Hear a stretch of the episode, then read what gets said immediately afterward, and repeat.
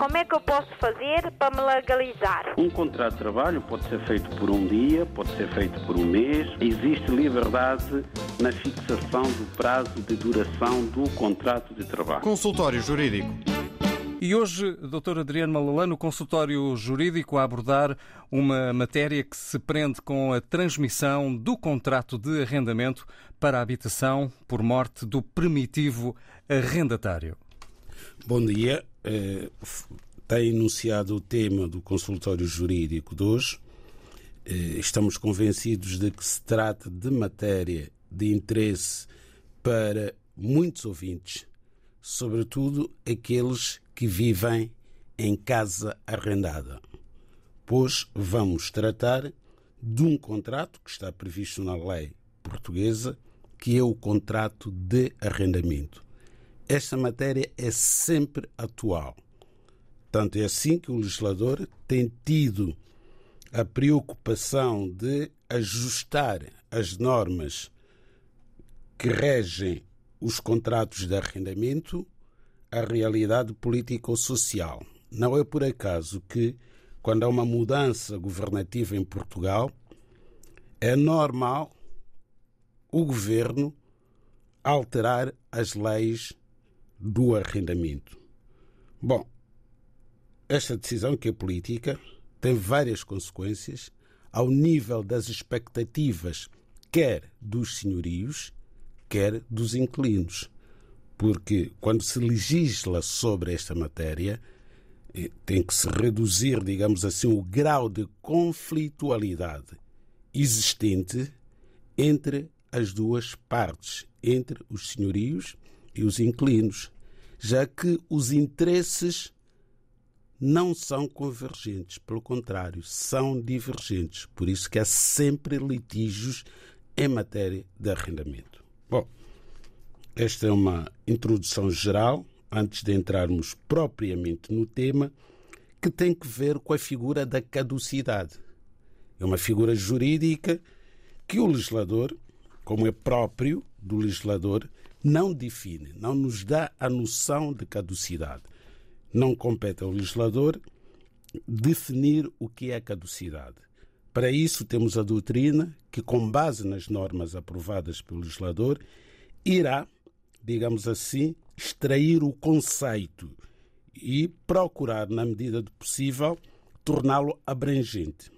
Ora, um dos eh, juristas eh, proeminentes eh, de Portugal que definiu a noção da caducidade foi o professor Inocêncio Galvão Teles, que já não é vivo, que dizia que a caducidade é a extinção automática do contrato como mera consequência de algum evento a que a lei atribui esse efeito. Portanto, o que é que isso quer dizer? Que ocorre um determinado acontecimento e automaticamente, mas é mesmo assim, de forma automática, o contrato perde a sua validade. No que diz respeito ao contrato de arrendamento, uma das causas de caducidade, para além de outras, é a morte do arrendatário. Portanto, o inquilino celebrou um contrato promessa com seu senhorio e chega um dia em que morre.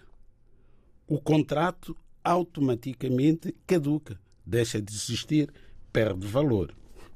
Porém, a lei, como acontece com várias leis, no ordenamento jurídico tem algumas exceções. Não obstante a lei prever a caducidade do contrato de arrendamento por morte do arrendatário, há casos que há casos em que, não obstante a morte do arrendatário, o contrato continua válido. E nesses casos diz-se que há transmissão do contrato para aquelas pessoas que estão identificadas na lei. Ora, o mais frequente é, sendo o arrendatário casado, estando o contrato de arrendamento só em nome de um dos cônjuges, quando o cônjuge que assinou o contrato morre, o contrato não caduca.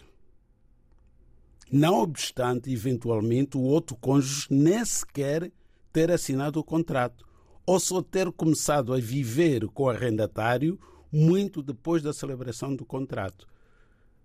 Mas temos ouvintes, e não só, que não têm a noção desta matéria e julgam que, por morte do arrendatário casado, o contrato caduca, não caduca. E os senhorios, daí os interesses divergentes, muitas vezes aproveitam-se do desconhecimento da lei por parte daquelas pessoas que poderiam suceder no contrato ao arrendatário e promovem o despejo. Ora, este despejo é ilegal. Uma das causas que os senhores costumam invocar é dizer: olha, o senhor, quando assinou o contrato, era jovem, solteiro, nem sequer era casado. Casou mais tarde. Portanto, vão falar com a viúva e dizem: o seu marido morreu, ele era o único arrendatário, portanto, tem 90 dias ou 60 dias para dispensar a casa. Não pode ser assim. Mesmo que o contrato seja anterior ao casamento, o cônjuge que não celebrou o contrato, mas que entrou para o locado através do casamento, tem direito a continuar a viver nas mesmas condições em que vivia o primitivo arrendatário. Também há senhorios que aproveitam esta circunstância para aumentar o valor da renda. É ilegal, igualmente ilegal. Isto que acabamos de dizer é válido para as uniões de facto. Portanto, se uma situação de morte ocorrer entre duas pessoas unidas por união de facto, e a união de facto só existe dois anos a partir do momento em que aquelas duas pessoas passaram a viver juntas, tem que passar pelo menos dois anos, aí é que começa, aí é que opera a união de facto. Se esta situação ocorrer não entre pessoas casadas, mas entre pessoas vivendo em união de facto, a solução jurídica é a mesma. Significa o quê? Significa que aquele companheiro sobrevivo tem o direito de permanecer no locado através do contrato de arrendamento celebrado pelo primitivo arrendatário, entretanto falecido. Está lançado o tema desta semana no consultório jurídico que eh, aborda então esta matéria da transmissão do contrato de arrendamento para habitação por morte do primitivo arrendatário. Vamos avançar para as questões dos ouvintes via telefone. As linhas estão disponíveis 21 382 0022 ou 23 ou 68 eh, com a terminação 68. A nossa linha telefónica eh, obriga a que os ouvintes que estão fora de Portugal marquem o indicativo 00351 21 382 0022 ou 23 ou 68. Consultório jurídico da RDB África está cada vez mais perto de si. Envie as suas dúvidas ao Dr. Adriano Malalane através do e-mail consultóriojurídico.rtp.pt e ouça as respostas ao sábado ao meio-dia na RDP África. Consultório Jurídico. Estamos aqui para ajudar. E vamos eh, já para o telefone conhecer a primeira questão em direto e depois vamos abrir também aqui eh, o nosso e-mail, o consultóriojurídico.rtp.pt, onde temos também em linha de espera várias questões. Muito bom dia. Muito, Olá. Muito bom dia. Bem-vindo ao dia. consultório jurídico. Sim, eu queria só pedir uma informação, porque e, sobre essa situação que eu vi o, o doutor acabou de falar, eh, porque eu vivi com o meu marido, eu queria pôr uma questão, eu vivi com o meu marido há 10 anos junto. E quando eu estava a fazer o contrato da casa, a casa já temos, já temos a casa há 10 anos. E quando eu estava a fazer o contrato da casa, ele não tinha documento, eu que tinha. Então eu anexei ele na documentação da casa para poder ter eh, acesso a documentações. E vivemos 10 anos. E o, eh, mês passado eu fui trabalhar porque eu trabalho interna, fim de semana, e também trabalho dias de semana, só que fim de semana é interna. Entro a sexta e saio no domingo. E quando cheguei em casa, e ele tirou as coisas e foi embora. Agora, como eu estou em casa sozinha, e queria saber eh, se ele, como não está em casa, eu que estou a pagar a, a renda, antes eu que pagava também, porque ele não está. E ele não estava em condições de pagar. Só quando ele trabalha, trabalha horas extras assim, e ganha assim, paga a despesa. Mas quando ele não tem, eu que paga. Agora, como ele saiu de casa, eu queria só saber. E eu estou continuando a pagar a mesma, a mesma, a mesma renda e, e a despesa de casa. Ele não está em casa. O caso de IRS, porque o nosso IRS é junta, é, é, é conjunta. E então, no caso de IRS, como agora passa a ser, quando eles dividem o IRS, dividem tipo que ele está a pagar eh, 210 e eu estou a pagar 210, que é 420 a renda da casa. Então eu queria só saber como ele já mudou, eu estou a pagar no total. Se não vai ter qualquer problema, eu tenho que entrar, eh, ir ao finanças, essas coisas, para ele mudar a morada. Porque até hoje ele não me disse onde é que está e nem soube onde é que ele está. Muito bem, eh, penso que já temos os dados eh, quase todos. Falta apenas saber se são casados ou não. Não, vivemos maritalmente há 10 anos, nós não somos casados. Muito bem. Muito obrigado pela sua questão. O jurista Adriano Malalano vai tentar responder com os dados que nos forneceu. Bom, temos aqui uma ouvinte que celebrou um contrato de arrendamento há 10 anos e já nessa altura incluiu o companheiro como arrendatário. Portanto, estamos na presença de uma situação em que quer a mulher, quer o, marido, são ambos arrendatários desta casa, independentemente da existência da união de facto ou não. O que significa que estas duas pessoas, que até viveram em união de facto durante 10 anos, independentemente desta circunstância, são arrendatários de uma habitação. Ambos são arrendatários. E os direitos sobre essa habitação são iguais. E os deveres também, naturalmente. O que aconteceu é que o companheiro abandonou a casa e ficou só esta senhora que está nos a ligar. No que diz respeito ao contrato de arrendamento, mantém a sua estabilidade. Ou seja, desde que as rendas sejam pagas, independentemente de serem pagas pela nossa ouvinte ou pelo companheiro que já abandonou o locado, o contrato é válido para ambos, desde que as rendas sejam pagas. A questão que nos é colocada não tem tanto a ver com a questão do arrendamento, mas com a questão fiscal, da declaração de rendimentos às finanças. Ora, o, a declaração de rendimentos era conjunta entre estas duas pessoas. Portanto, apresentavam uma única declaração de rendimentos.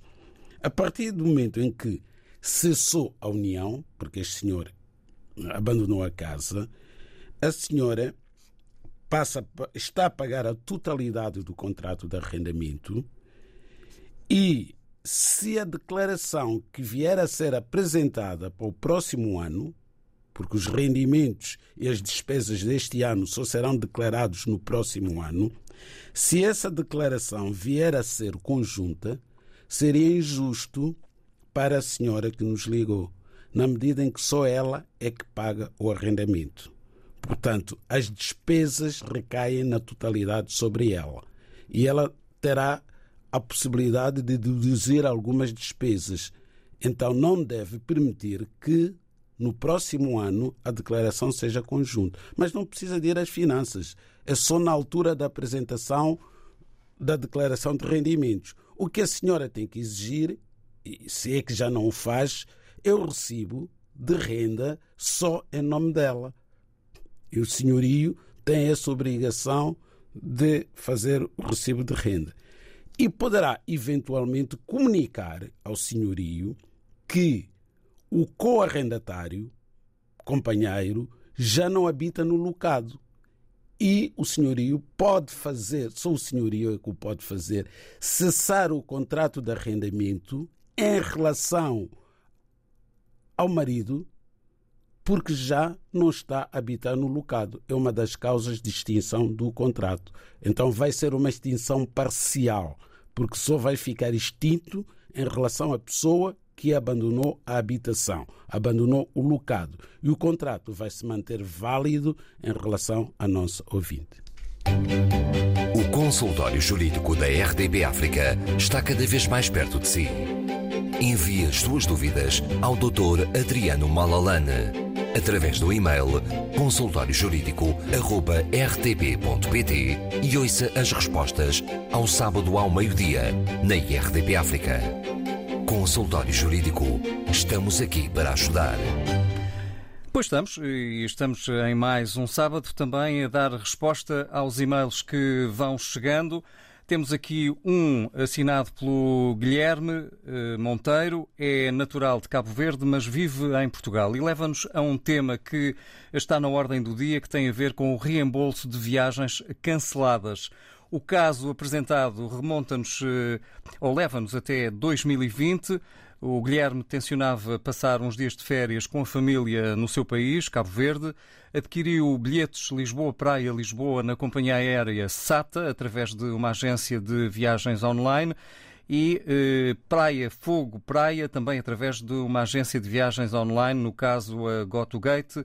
Eh, no sentido inverso, teria sido através da Rumbo. Acontece que, nesta altura, as viagens foram canceladas eh, pelas respectivas companhias aéreas por causa da pandemia na altura, eh, tendo a SATA emitido os vouchers com o consentimento do nosso ouvinte Guilherme, o que lhe permitiu efetuar a viagem mais tarde. Relativamente à reserva Praia Fogo Praia, a Binter TCV enviou um e-mail a dizer que foram emitidos vouchers, mas eh, que nunca chegou a receber. E, de facto, o Guilherme confirma que nunca recebeu qualquer companhia, contacto desta companhia. Uh, acontece que esta companhia deixou mesmo de operar em Cabo Verde. E então a questão para o Dr. Ariano Malalane tem a ver uh, com a forma onde pode e deve recorrer para recuperar este montante pago pelas viagens canceladas pela Binter eh, TCV. Eh, pois bem, eh, temos duas situações idênticas em tudo, em tudo elas idênticas, mas diametralmente opostas no que diz respeito à solução que foi encontrada.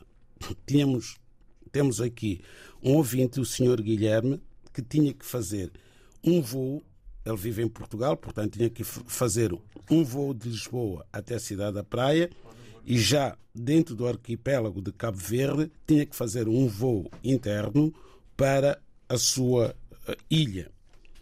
Ora, veio a pandemia, tinha comprado a ligação Lisboa Praia Lisboa através de uma agência de viagens, a Rumbo, e a ligação já dentro de Cabo Verde, através de outra agência de viagens chamada GoToGate.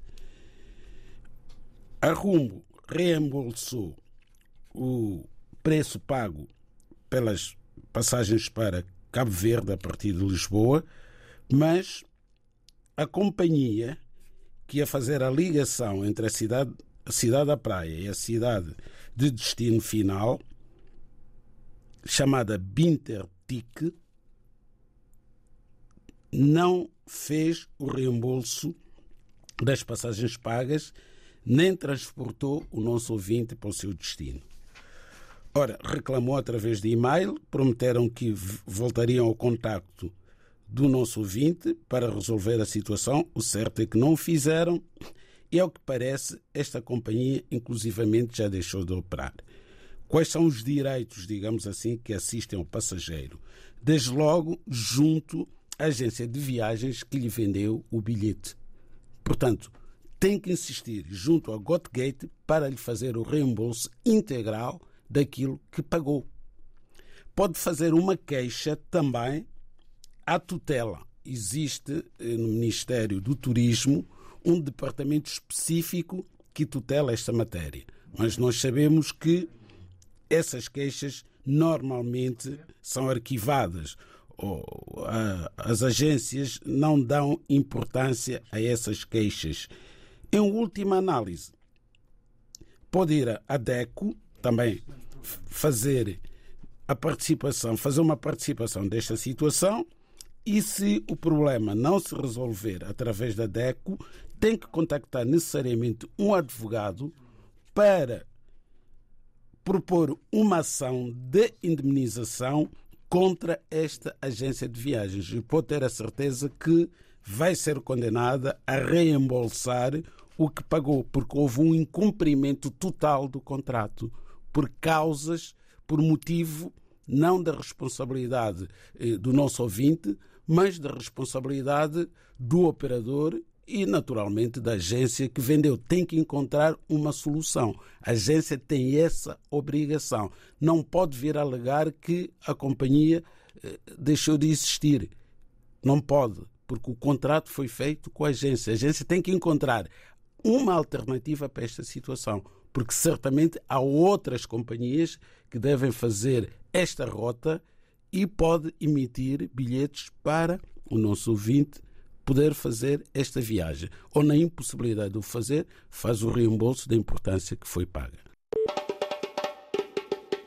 Como é que eu posso fazer para me legalizar? Um contrato de trabalho pode ser feito por um dia, pode ser feito por um mês. Existe liberdade na fixação do prazo de duração do contrato de trabalho. Consultório Jurídico. E seguimos eh, para a linha telefónica. Já temos eh, mais alguém que quer esclarecer dúvidas no consultório jurídico. Muito bom dia. Estou sim, bom dia. Muito bom dia e bem-vindo. Pode colocar a bom sua dia. questão. Uh, Chamo Márcio. Eu tenho a seguinte questão a colocar. Eu tenho a minha sogra aqui em Portugal.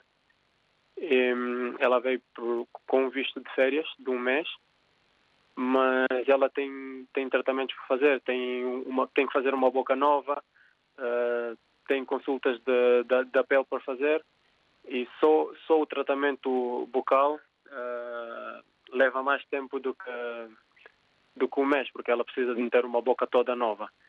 E eu gostaria de saber de que forma é que eu posso prolongar este visto ou se há alguma maneira de ela obter um título de residência temporário por estas, por estas situações. Uh, não sei se me consegue esclarecer o que é que eu posso fazer neste momento. Márcio, falta saber a origem uh, do seu Cabo familiar. Verde. Cabo Verde. A minha sogra, Cabo Verde. Cabo Verde, muito Cabo bem. Verde, o jurista Adriano Malalane responde já a seguir. Muito obrigado por ter vindo. Obrigado. Bom, temos aqui o ouvinte Martin, que vive em Portugal e recebeu a visita da sua sogra vinda de Cabo Verde e veio com um visto de curta duração, um visto Schengen, válido por 30 dias. Bom, é próprio deste visto prever o regresso da pessoa que veio para Portugal, porque não veio para fixar residência, veio apenas para visitar familiares. Logo, veio com uma passagem de ida e volta. Acontece que já em Portugal há necessidade desta senhora fazer alguns tratamentos médicos, pelo que não será possível regressar a Cabo Verde dentro do prazo previsto de 30 dias. O que é que tem que fazer? Tem que fazer um agendamento no Serviço de Estrangeiros e Fronteiras, que está extremamente difícil e muito provavelmente não irá conseguir fazer este agendamento, mas deve tentar se não consegue fazer por telefone, pelo menos enviar um e-mail para o CEF a solicitar esse agendamento para a prorrogação de visto. Porquê? Porque este visto Schengen de curta duração, que foi emitido pelo prazo de 30 dias, pode ser prorrogado até 90 dias. Portanto, pode prorrogar este visto por mais dois meses. Se, entretanto, os tratamentos médicos ficarem concluídos dentro deste prazo de 90 dias, a sogra do Sr. Martin regressa a Cabo Verde sem qualquer problema. Mas, se não for possível concluir o tratamento médico que a senhora irá fazer dentro deste prazo, significa que vai entrar num período em que já não pode prorrogar o visto, porque este visto só pode ser prorrogado, como já o dissemos, por um prazo máximo de 90 dias. Nessa circunstância, também só tem que informar o CEF para, ao, ao, abandonar o país, a sogra não ter problemas. Porque se for a regressar para Cabo Verde, para além dos 90 dias que a lei prevê, pode ter que pagar uma coima no aeroporto por excesso de permanência no país. Mas estamos convencidos que não será o caso. Agora, pergunta se pode ter uma permanência temporária não pode ter uma permanência temporária porque o visto não é adequado para fixar residência. Não veio com visto para fixação de residência. Há casos, sim, em que as pessoas, não tendo vindo para Portugal com visto para fixar residência, uma vez em Portugal, são-lhes diagnosticados problemas de saúde impeditivos do seu regresso ao país. Então, nessa circunstância, e só nessa circunstância, as pessoas podem, eventualmente, através do regime especial do artigo 122, requerer autorização de residência por motivos de saúde. Mas, para tal, é necessário que a doença da pessoa seja impeditiva do regresso ao seu país de origem. E esta circunstância deve ser confirmada, deve ser atestada por um hospital por um médico para que possa, de facto, continuar a receber tratamento, mas só nesse caso, em um regime verdadeiramente excepcional. Não nos parece, não somos médicos, não nos parece que um tratamento dentário possa impedir o regresso da senhora ao seu país de origem, que aliás deve ser essa a vontade dela, porque só veio visitar os seus familiares em Portugal. Como é que eu posso fazer para me legalizar? Um contrato de trabalho pode ser feito por um dia, pode ser feito por um mês. Existe liberdade na fixação do prazo de duração do contrato de trabalho. Consultório Jurídico. Vamos eh, regressar ao nosso e-mail, eh, onde está a questão do Manuel Lopes, eh, ouvinte que tem vindo a acompanhar os nossos programas todos os sábados e que coloca também na ordem do dia um assunto que tem a ver com a nacionalidade através de netos nascidos nas ex-colónias.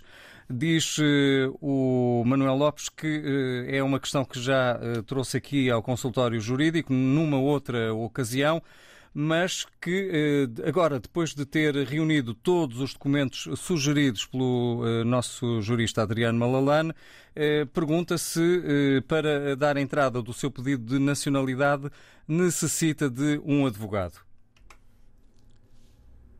Bom, o, os processos de nacionalidade não são processos que, por lei, requeiram sempre a intervenção de advogado. São diferentes dos processos judiciais. Nos processos judiciais é obrigatório, por lei, a nomeação, a constituição, neste caso, do mandatário judicial que é advogado sobretudo quando, quando a causa do pedido seja superior a um determinado montante, mas isso não vamos perder tempo com isso, porque a matéria é muito técnica e pode levantar alguma dificuldade de compreensão por parte dos ouvintes. Importa dizer que os processos judiciais são patrocinados por mandatários judiciais que são advogados. Ao passo que os processos administrativos junto ao CEF, junto às câmaras municipais, às conservatórias de registro civil e outras entidades administrativas, não é obrigatória a constituição de mandatário, mas é recomendável. É recomendável porque há questões técnicas e questões jurídicas que, por vezes, os interessados não estão à altura de perceber devidamente. E o facto de não ser representado por advogado pode fazer gurar, digamos assim, as expectativas, os próprios direitos das pessoas. Portanto, aconselha-se, não é obrigatório.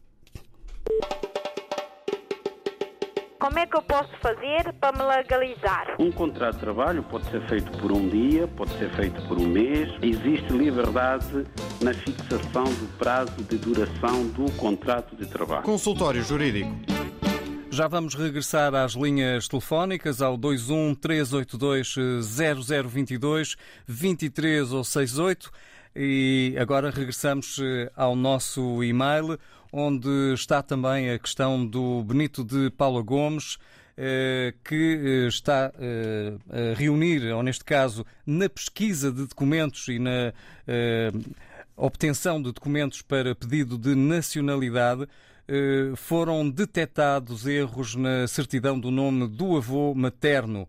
E, eh, resumindo, a pergunta é esta: se, com base nestes erros que foram detectados, se poderão ou não ser aceitos no processo de pedido de nacionalidade? Bom, aqui está uma questão relativa a um processo meramente administrativo, pedido de nacionalidade, mas que, se for patrocinado pelo próprio, eh, como acaba de mostrar que tem algumas dúvidas em relação à eventual procedência do processo, porque há algumas irregularidades nas respectivas certidões. Se for um advogado, saberá explicar como é que se resolve esta questão das divergências nos nomes dos, das pessoas que têm que intervir, eh, embora falecida, que é o caso aqui da avó da avó que conservou a nacionalidade portuguesa e cujo neto quer eh, a nacionalidade portuguesa por intermédio dessa mesma avó.